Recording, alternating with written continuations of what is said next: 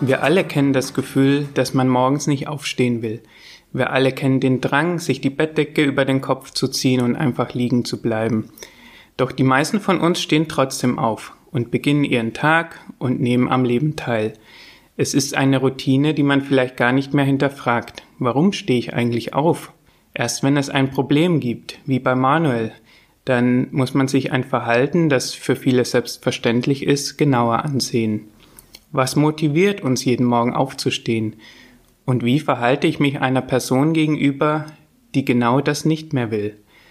Dazu ist heute Jewgeni Kegeles zu Gast. Er ist Psychologe und hat mit Manuel an diesem Problem gearbeitet. Jewgeni, kannst du kurz was zu deinem Werdegang sagen? Und Gut zusammengefasst, ich habe in Berlin studiert, Psychologie auf Diplom, anschließend äh, drei Jahre lang an der Freien Universität als wissenschaftlicher Mitarbeiter äh, mit Gehirnforschung zugebracht und dann anschließend äh, eine Ausbildung zum psychologischen Psychotherapeuten im ähm, Richtlinienverfahren Verhaltenstherapie abgeschlossen. Mhm. Äh, parallel hatte ich an etlichen Kliniken, unter anderem in Frankfurt-Oder, in Berlin Hedwigshöhe und Charité gearbeitet und an einigen äh, sozialen Einrichtungen. Aktuell arbeite ich im evangelischen Johannesstift der Behindertenhilfe. Und ähm, da ist dir auch der Fall von Manuel begegnet, der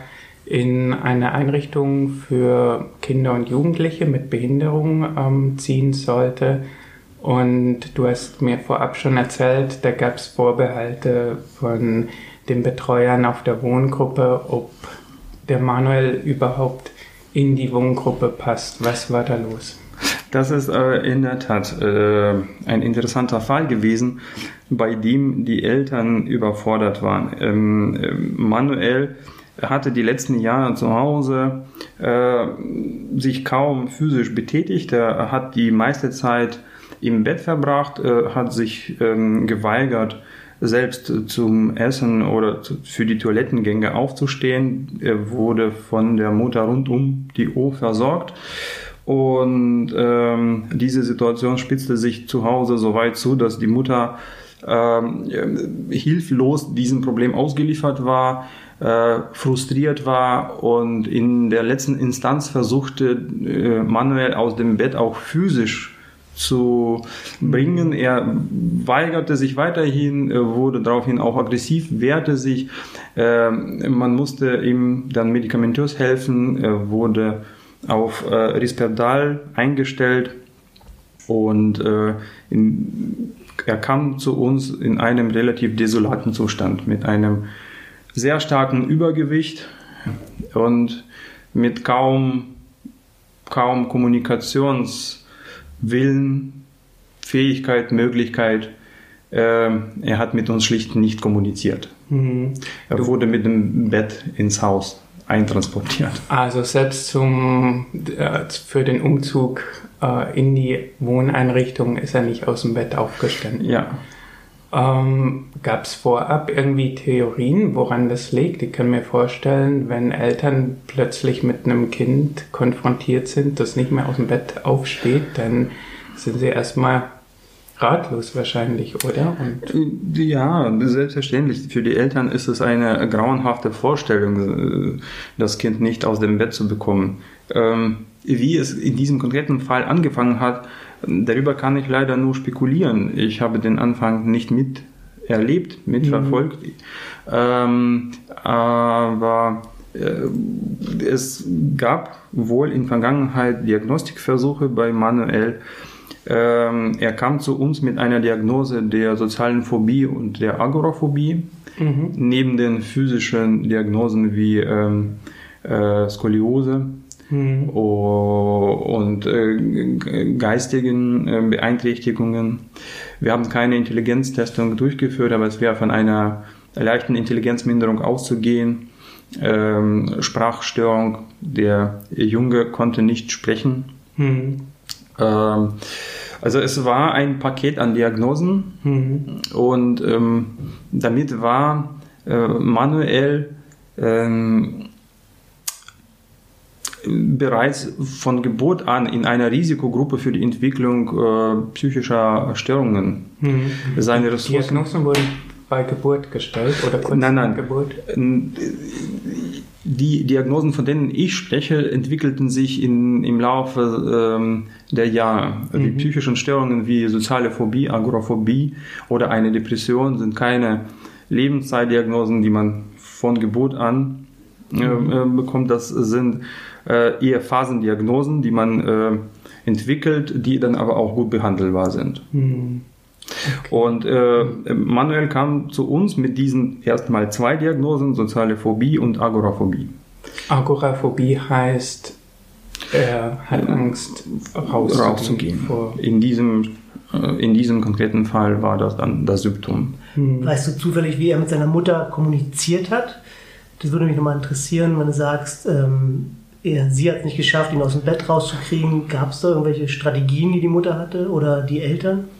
Ich hatte leider kein Glück mit der Mutter viel darüber zu sprechen, aber ich habe von den Kollegen erfahren, dass, ähm, dass es für die Mutter sehr schwierig war, überhaupt den Kontakt mit Manuel aufrecht zu erhalten. Er hat sich immer weggedreht zu, zu, zur Wand im Bett liegend, äh, die äh, Decke über den Kopf gezogen, ähm, bei geringster Überforderung sich das Gesicht mit den Händen zugedeckt und sich versucht von der Umwelt abzuschotten. Das äh, alles, dieses ganze Repertoire an Verhaltensweisen hatten wir hier bei, ähm, bei Aufnahme auch gesehen. Mhm. Und da äh, haben die Kollegen, die auf der Gruppe arbeiten, gesagt, also bei der ganzen Vorgeschichte könnte es sehr schwierig werden, das in einer Gruppe mit acht Kindern und Jugendlichen ähm, zu leisten, jemanden den ganzen Tag im Bett äh, zu versorgen. Ja, die Kollegen auf der Gruppe waren anfangs optimistisch. Ähm, Da muss ich ein Lob aussprechen. Sie gehen immer sehr professionell und unvoreingenommen an die Neuaufnahmen heran und äh, wollen die Fälle ähm, aus eigener Sicht bewerten. Ähm, dennoch ähm, gab es bereits nach den ersten Tagen skeptische Meinungen, dass äh, das doch wohl vielleicht ein zu schwerer Fall äh, sein könnte, denn jemanden be bettlägerischen ähm, rund um die Uhr im Bett zu versorgen, würde äh, den Rahmen unserer Kapazitäten sprengen. Und in, ab dem Moment kamen sie auf dich zu und haben gesagt, kannst du behilflich sein? Äh, ich bin bei vielen Neuaufnahmen automatisch involviert, nicht bei allen, aber bei vielen in diesem Fall äh, äh, kam ich auch äh, etwa dritten Tag nach der Aufnahme äh, auf die Gruppe, um den Jungen persönlich kennenzulernen. Und da ähm, habe ich den Hintergrund auch erfahren, in diesem, ab diesem Zeitpunkt.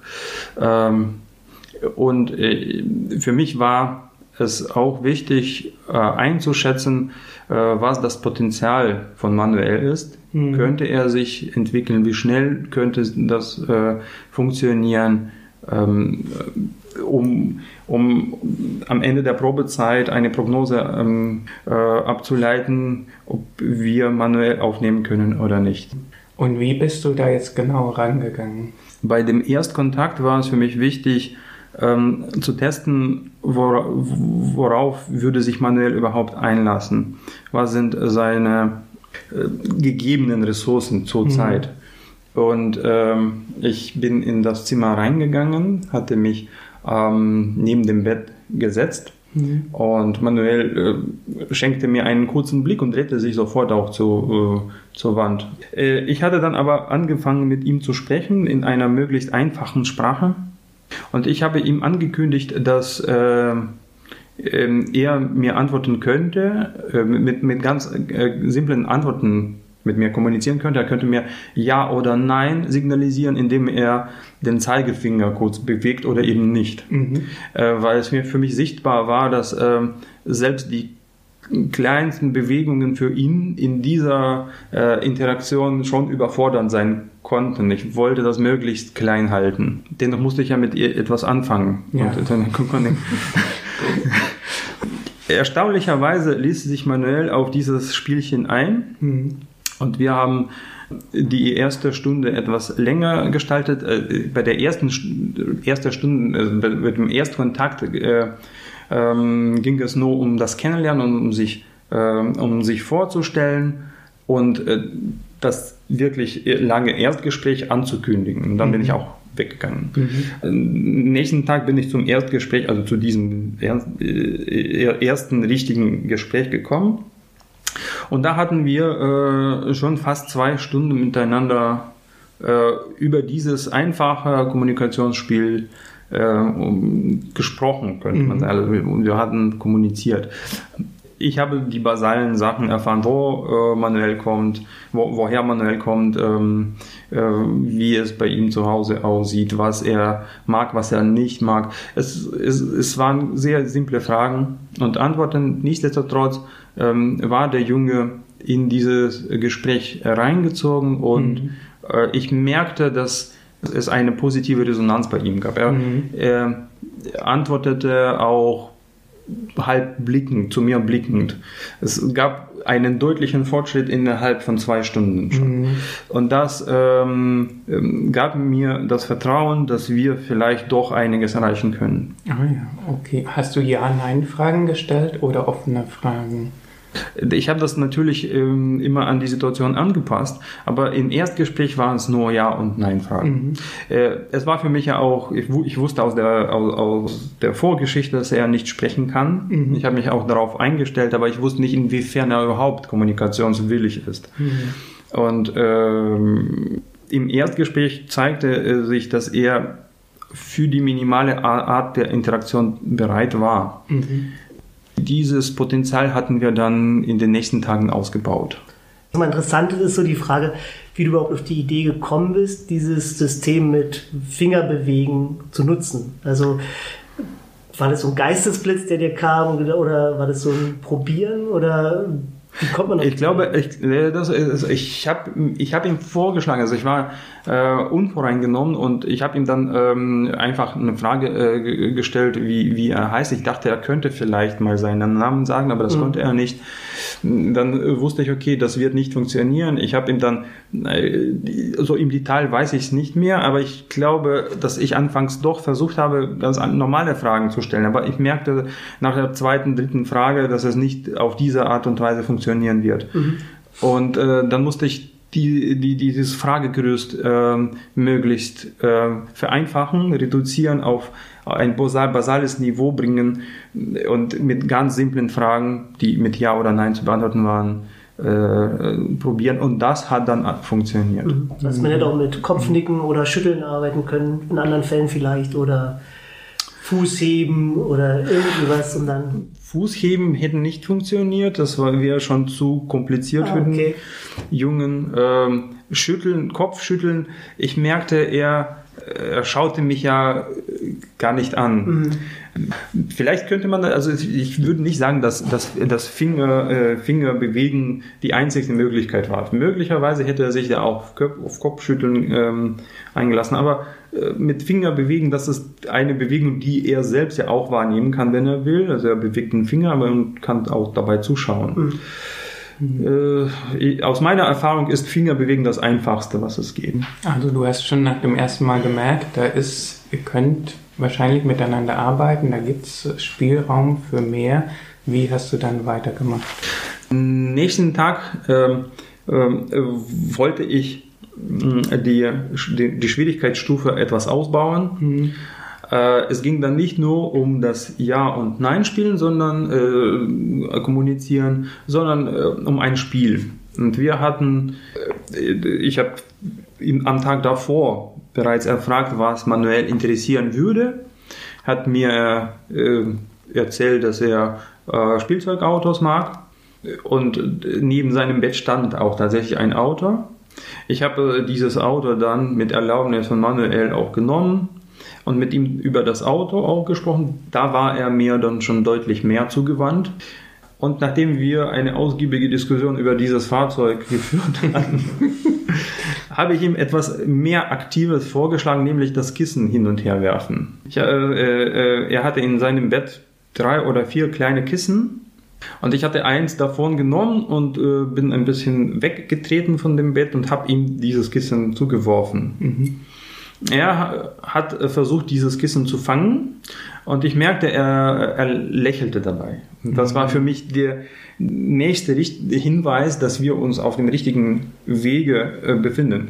Wenn man die Schwierigkeitsstufe zu, äh, zu, zu stark gewählt hätte, mhm. das äh, hätte in eine ähm, das, das hätte in eine Überforderung geführt und dann wäre mit der Überforderung kein Lächeln möglich. Mhm. Andersherum wäre die nächste Schwierigkeitsstufe zu geringfügig äh, gewählt worden, dann ähm, hätte das Langeweile produziert und dann wäre mhm. das auch nicht durch äh, ein Lächeln kommunizierbar. Mhm.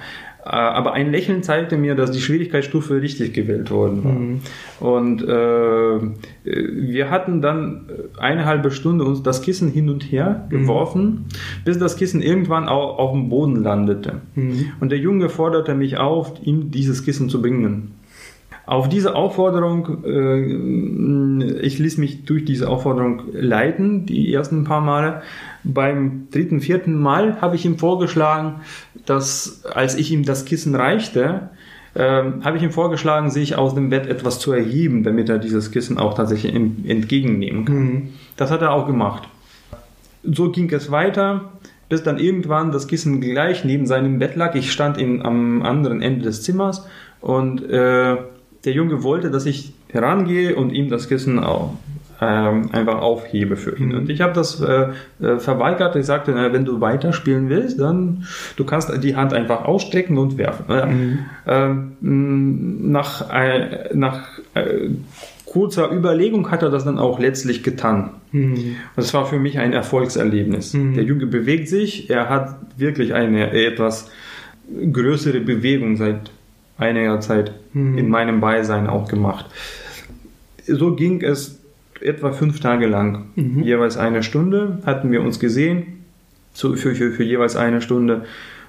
Ich versuchte immer, wenn wir mit einer Schwierigkeitsstufe fertig waren, gleich zur nächsten rüberzugehen. Mhm. Und es ging darüber, dass er ähm, äh, dass wir uns das Kissen im Sitzen zugeworfen haben und der Junge saß schon an der Bettkante. Dann musste er kurz aufstehen und auch aus dem Stehen das Kissen werfen. Mhm. Und so äh, hatten wir dann letztlich das Kissen hin und her geworfen und in dem Zimmer umhergerannt.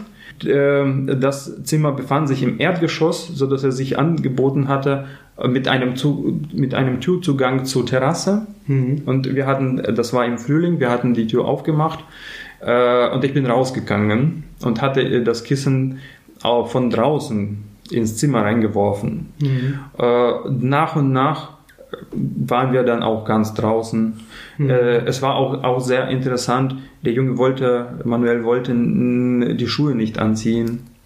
Es, es bedurfte fast einer Stunde, dass wir auch diesen Schritt überwunden haben. Du hast ähm, bist an fünf Tagen nacheinander bist du zu ihm.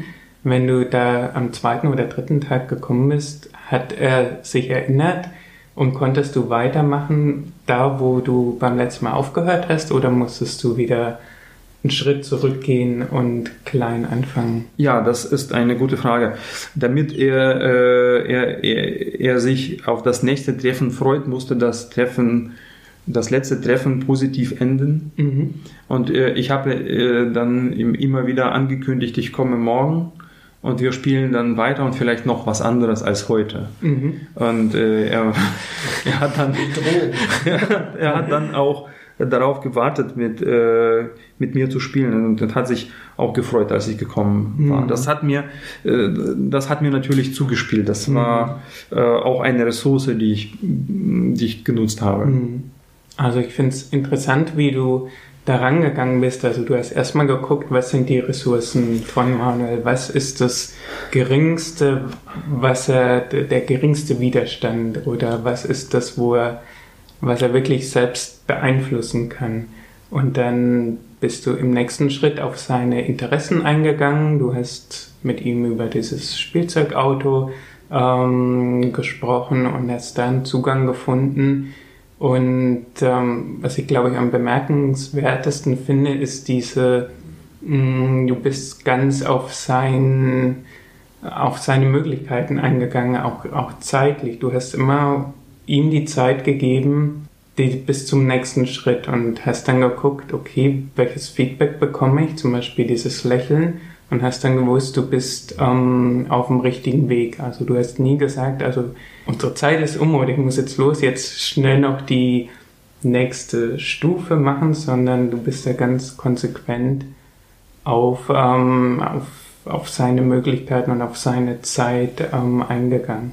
Also zunächst auf die Möglichkeiten eingegangen, stimmt vollkommen, aber andererseits auch die Bedürfnisse berücksichtigt mhm. von Manuel. Das war die, äh, ähm, die, der andere wesentliche Faktor, der auch mit zu berücksichtigen war.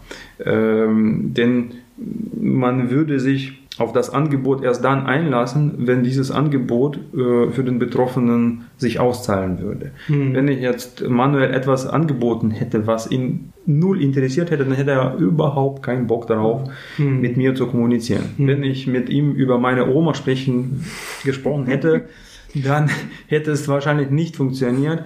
Aber ähm, bei seinem Interessensmilieu war er anzusprechen. Und, mhm. äh, und das war für mich eine Herausforderung, aus diesem Minimum an, an Informationen, der, die er von sich preisgegeben hat, abzuleiten oder herauszufinden, ähm, was seine Bedürfnisse sind. Mhm. Was will er, was macht er gern. Mhm und dann den Bedürfnissen entsprechend die Aktivitäten aufzubauen. Mhm. Und zwar in der Schwierigkeitsstufe, die ihn nicht überfordern, aber auch nicht unterfordern würde. Mhm. Immer sequenziell nach und nach die Schwierigkeitsstufe erhöhend.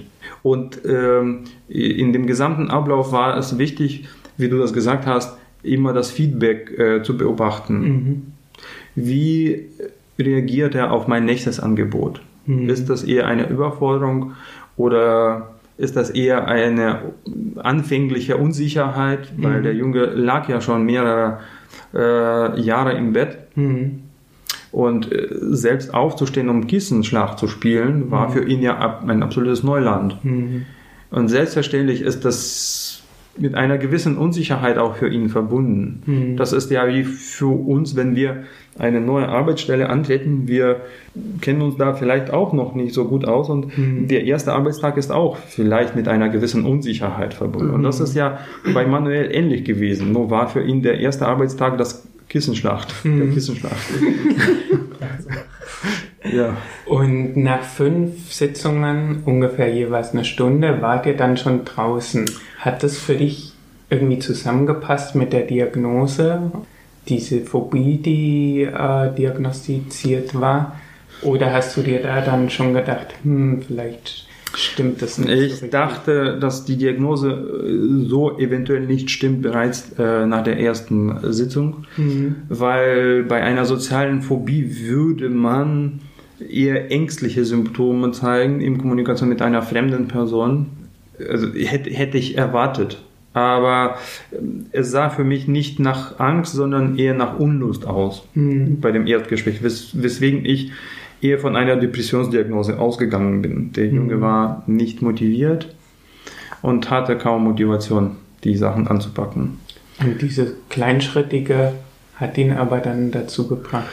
Kleinschrittige mit, äh, mit äh, reichlich Verstärkung und Belohnung dazwischen für diesen Jungen, ähm, das war auch relativ schnell festzustellen, stellte ähm, Interaktion mit der Umwelt, seine, seine Fähigkeit, die Umwelt zu beeinflussen äh, und ein Feedback der Umwelt zu bekommen, eine Belohnung dar. Wenn er irgendetwas gemacht hat und äh, und darauf zeigte ich eine äh, äh, positive Reaktion mhm. und ich, ich, ich zeigte darauf eine, Reaktion, äh, eine positive Reaktion, motivierte ihn für den nächsten Schritt. Beispielsweise als er mir von seinem Auto erzählt hatte mit diesen kurzen Ja-Nein-Antworten, mhm. War ich jedes Mal begeistert darüber, mhm. wie toll das Spielzeug ist und er, er, er sah mir diese äh, Begeisterung an und war dadurch immer motivierter, mir noch mehr über das Fahrzeug zu erzählen. Es motivierte ihn zuzusehen, wie er einen anderen effektiv beeinflussen kann, mhm. nämlich mich mhm. in der Situation. Er erzählt etwas und der andere zeigt eine Emotion. Wow. Mhm. Und zwar eine positive. Wie lange ist das jetzt ungefähr her?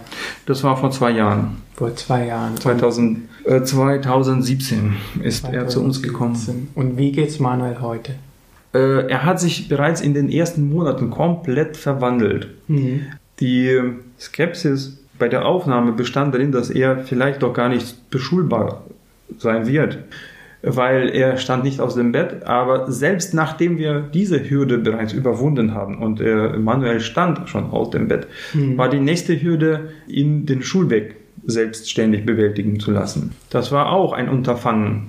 Wir hatten auch äh, ganz leicht damit angefangen, äh, ihn die Rollstühle schieben zu lassen zur Mhm. Schule und ihn dann auch, ihm dann auch zurückgehen zu lassen. Wir Mhm. hatten nicht darauf beharrt, ihn, ihn gleich vom ersten Tag an in der Schule sein zu müssen.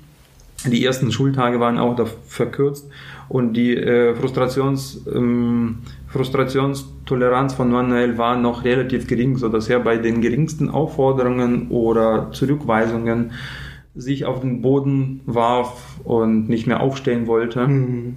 Aber nach und nach baute sich auch dieses Verhalten ab. Und er wurde immer aktiver, ging dann auch sehr gern zur Schule, äh, äh, nahm an allen Gruppenaktivitäten teil. Mhm. Und sein Leben war bereits in drei, vier Monaten komplett ein anderes als das, was er zu Hause Mhm. kannte. Und Das ist erstaunlich. ja, die, die Mutter erkannte den Sohn auch nach zwei Monaten schon fast nicht mehr wieder. Mhm. Ähm, er kam zu uns mit äh, Adipositas und deutlichem Übergewicht, aber in den ersten drei, vier Monaten ver verlor er fast 20 Kilo. Ja, also es ist eine, ein Fall, den man, den man, von dem man auch stolz Mhm. vom Erfolg sprechen kann. Ja.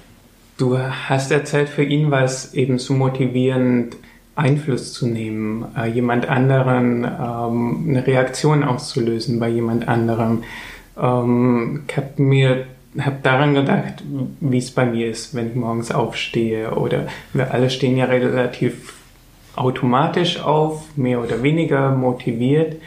Ähm, ist das mit ein Grund, warum man morgens aufsteht? Diese, der Glaube daran oder die Idee, dass man die Welt verändern und beeinflussen kann? Ja, ich stehe meistens morgens, um die Welt zu verändern, indem ich den Wecker ausschalte. Und möglichst noch liegen bleiben kannst. Da, damit beginnt meine Weltveränderung des Tages. äh, danach kann die Welt noch, noch ein halbes Stündchen so weiter bestehen. Na, äh, Warum steht man morgens auf, aus deiner Sicht? ja, das ist eine gute Frage. Es ist sehr individuell.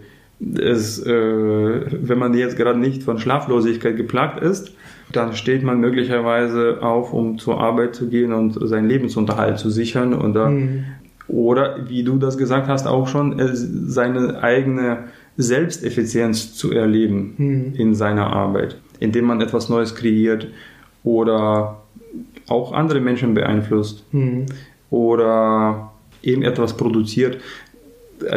Das Feedback von eigenem Tun zu erleben ist mitunter eine der wichtigsten Komponenten einer Arbeit, Mhm. wenn wir schon bei der Arbeit angekommen sind. Mhm. Und äh, es gab mal eine Studie zu Burnout, äh, die ähm, fünf Faktoren von Burnout identifiziert hat. Ich werde jetzt nicht äh, alle fünf benennen können, aber Mhm. eins davon war eben dieses Feedback von, dem, von, von, von der geleisteten Arbeit. Und beispielsweise war in der Studie davon die Rede, dass äh, Lehrer äh, äh, in der Schule oft ähm, an Burnout leiden, weil sie nicht unmittelbar die Ergebnisse eigener Arbeit sehen können, weil viele äh, Schüler nicht motiviert sind und äh, äh, der Beruf eines Lehrers überhaupt eine, ein, ein herausfordernder ist. Mhm. Man vermisst oft in diesem Beruf diese, Genau. dieses unmittelbare Produkt, was man Das ist ja zum Teil auch in anderen sozialen Berufen ähm, so, dass man nicht unmittelbar Feedback bekommt, sondern länger an was arbeitet, ähm, bis man dann Ergebnisse sieht. Umso schöner, dass du heute diese Geschichte erzählt hast, die so ein Erfolg war. Wenn jetzt Menschen oder Kollegen auf der Gruppe mit einer ähnlichen Situation konfrontiert sind und du bist nicht da, was würdest du denen für Ratschläge mitgeben? Ein Teil der Ratschläge hat, hatten wir ja bereits benannt, mhm. die nicht überfordern, die richtige Schwierigkeitsstufe bei den Herausforderungen oder Aufforderungen wählen, immer auf das Feedback achten, desjenigen achten, mit dem man gerade kommuniziert. Und äh, bei den Anzeichen äh, der Frustration die Strategien anpassen, dass äh, diese, diese Schwierigkeitsgrad der Aufforderung anpassen, entweder erhöhen oder erniedrigen. Und ähm, sequenziell die Schwierigkeitsstufe erhöhen, mhm. wenn die vorangegangene erfolgreich bewältigt ist. Mhm. Aber was sehr wichtig ist, äh, ist auch auf eigene Bedürfnislage zu achten. Denn würde man ähm, mit, in einem frustrierten Zustand an jemanden herantreten, der gerade auch seine Bedürfnisbefriedigung sehr dringend braucht, mhm. wird man äh, eventuell durch die Gefühlslage, in der man sich selbst befindet, nicht die Gefühle des anderen, des Gegenübers richtig mhm. identifizieren können. Und äh, das ist ein kein fruchtbarer Boden für eine erfolgreiche Kommunikation und gemeinsame Entwicklung. Deswegen ist der erste Schritt auch auf eigene, äh, auf eigene Emotionalität zu achten, denn diese Emotionalität könnte äh, auch in einer, einer Kommunikation mit oder jetzt bezogen auf manuell ähm, die eigene Emotion hätte auch verletzt sein können, mhm. wenn das, was ich von dem Jungen erwartet habe, wenn, äh, wenn das nicht erfüllt wäre, mhm. dann hätte ich mich selbst als nicht effizient erlebt in mhm. dem Augenblick und das hätte auch eine gewisse Frustration ausgelöst. Ein bisschen ging es ja der Mutter oder den Eltern dann Exakt. auch so. Exakt. Und äh, das äh, könnte sich dann äh, bis zu einer Aggression hochschaukeln, mhm. wie es da auch bei den Eltern der Fall war. Mhm. Die, diese, dieser kleine Funke der Frustration ist ja schon die beginnende Aggression. Mhm. Ähm, das führt zum, zum hartnäckigen, hartnäckigen ähm, standhaften Beharren auf eigener Erwartung. Wenn man frustriert ist, dann äh, verlangt man von dem anderen die Stillung der Frustration und der andere wird dadurch aber nur noch mehr frustrierter. Mhm. Und diese gegenseitige Frustration schaukelt sich bis zu einer Aggression und möglicherweise auch zu gewalttätigen Akten dann mhm. hoch. Mhm.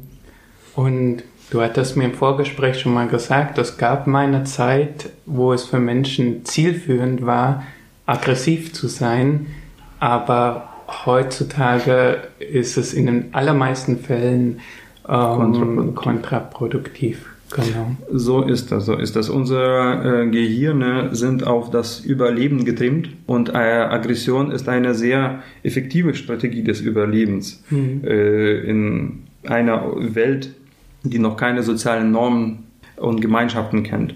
Äh, wir leben heutzutage in einer ähm, doch recht modernisierteren Version von, von, von, von Dschungelleben. Mhm. Äh, und ähm, die Aggression heutzutage wird sozial nicht in dem Ausmaß akzeptiert und bringt keine großen Vorteile. Es kann Vorteile bringen, das muss dann aber auch das, das ist alles einzelfallabhängig. In uh, einem Beruf wie unser, in einem sozialen Kontext, ist Aggression ähm, eigentlich kontraproduktiv. Mhm. Aggression mh, resultiert immer aus, mh, aus einer Frustration, wenn man eine Erwartung hat und diese Erwartung als Ziel anstrebt und plötzlich auf, bei, auf dem Weg der Zielerreichung durch irgendetwas blockiert wird. Dann versucht man auf verschiedene Art und Weisen diese Blockade umzugehen oder durchzubrechen. Wenn das aber nicht funktioniert, wenn alle Stricke reisen, dann wird man aggressiv und versucht mit, durch diese Mobilisierung aller Kräfte, die bei der Aggression auch stattfinden, mhm. äh, stattfindet, die Blockade zu überwinden. Was passiert beispielsweise schon wieder bezogen auf manuell, wenn beide, sowohl der Betreuer als auch der Junge, beide ein starkes Kontrollbedürfnis haben oder Selbsteffizienzbedürfnis. Der Betreuer betritt das Zimmer und erwartet von dem Jungen, dass der Junge aufstehen muss. Und mhm. das äh, ist ein Ziel des Betreuers mhm. in dem Augenblick. Der Betreuer hat eine Erwartung und hat auch ein Kontrollbedürfnis. Er will, dass das dann auch tatsächlich umgesetzt wird. Wenn der Junge aber sich weigern würde, wäre das Bedürfnis des Betreuers verletzt. Das Kontrollbedürfnis, auch Selbsterleben, äh, Selbsteffizienz äh, erleben, wäre auch verletzt. Und das, der Betreuer würde sich dann plötzlich in einer Situation finden, in der er frustriert ist und mhm. möglicherweise leichte innere Aggression erlebt. Muss nicht immer der Fall sein, aber es kann sein, es mhm. kann passieren der Junge wäre dann genauso frustriert, denn er hat ja auch seine Ansprüche, seine Erwartungen, die nicht immer mit den Erwartungen der Betreuer korrespondieren. Aber seine, sein Kontrollbedürfnis und sein äh, Effizienzerleben wären wär genau in dem gleichen Maße auch frustriert in mhm. der Situation. Wir hätten dann zwei frustrierte Menschen in einem Raum, dass mhm. die Quote der Frustration pro Quadratmeter wäre überschritten ja. und das wäre nichts Gutes gewesen. Aber äh, wenn der Betreuer beim Betreten des Zimmers äh, sein, seine Bedürfnislage kontrollieren würde und für zehn Minuten sein Kontrollbedürfnis verabschieden würde, mhm. sagen würde, okay, es wäre für mich okay, wenn es nicht funktionieren wird, wir probieren es, ich bin jetzt für den Jungen da mhm. und ich versuche jetzt mein Bestes, um die Bedürfnisse des Jungens zu stillen. Die muss ich dann aber erst erfassen. Dann hat man deutlich bessere äh, Chancen, einen Erfolg herbeizuführen, mhm. als genau. wenn man mit einer sturen Erwartung herangehen würde. Das ist ja eine der großen Herausforderungen in den sozialen Berufen, finde ich, dass man halt nicht nur das Augenmerk richtet auf sein Gegenüber und was kann ich vielleicht verbessern, sondern man muss ja auch immer achtsam sein auf sich selbst ähm, und aufmerksam auf sich selbst sein, eigentlich schon bevor man in die jeweilige Situation geht und ähm, versucht dann eine Beziehung zu gestalten, weil zu einer Beziehung gehören dann immer, gehören dann immer zwei. Vielen Dank, dass du heute da warst und diesen spannenden Fall mit uns geteilt hast. Sehr gern. Und hoffentlich bald wieder. Ja, danke schön für die Einladung. Vielen Dank. Danke.